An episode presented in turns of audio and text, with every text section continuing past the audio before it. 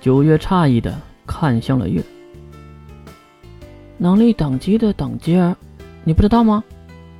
月摇摇头，表示自己并不知道。其实月就算知道，他也不会告诉对方自己知道的。既然是这样，九月姐姐，我就勉为其难的和你说说这世界上的等阶能力。月皮笑又不笑的看着这个厚脸皮。话说你怎么就九月姐姐了？还有就是我怎么就让你勉为其难了？月不由得低声吐槽着。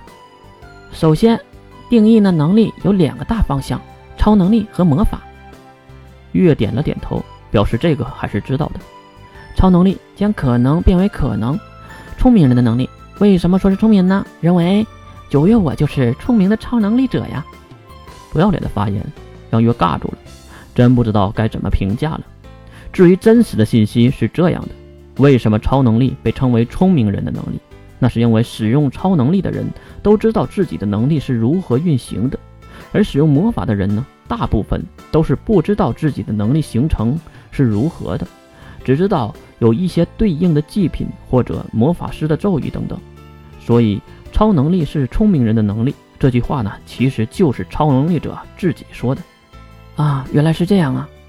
越故意的配合着，当然也懒得拆穿他。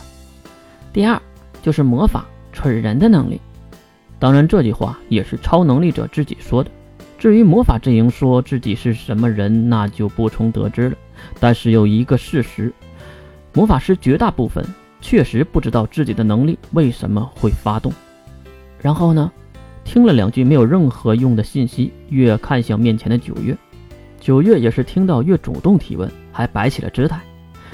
然后啊，就是维度啊，共有六个维度，每一个维度也都是对应现实中的维度。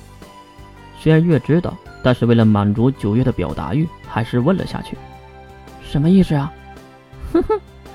这么好学，那我就告诉你吧。其实很容易理解的，一维度的能力者就是物理学中的一维呀，几乎没有什么用途的。月咧嘴，明明正常的概念有很多，可是被九月这么一说，就完全没了意义。然后呢，二维啊，那就是二维啊，平面一样的。完事儿了，九月点了点头。对呀，月无奈的点了点头，心里只能在想。九月应该给所有的二维能力者赔罪。其实，二维能力者已经可以到了实际运用上的能力了，比如发电的、控火的这些能力者，甚至可以参与战斗了。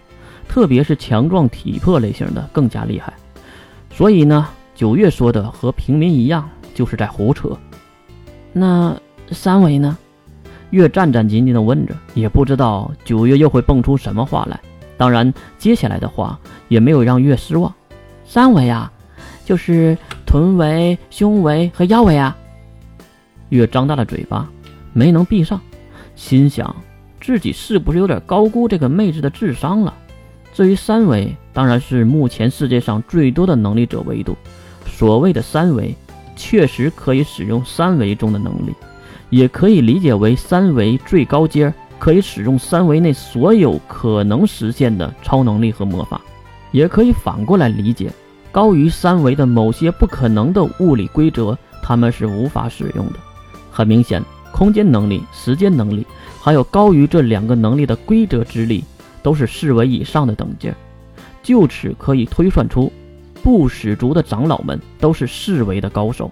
毕竟，细胞瞬间恢复已经不是三维世界可以做出的行为了。那最高的维度是多少啊？为了省事儿，当然也是不想再听这个九月胡说，话题直接被月送到了终点站。只见九月嘟起小嘴儿，正常来说应该是五维。啊，还有不正常的说法吗？九月想了一下，然后又看了看身边，保证没有人的情况下，才和月说：“你可能不知道，这个世界上虽然维度只规定了五个，可是有一个人。”绝对凌驾于五维之上，月很是奇怪，这个话有什么可避讳人的吗？谁呀这么厉害？理所应当的名字在九月的嘴中说了出来。地球之主，兰露西亚殿下。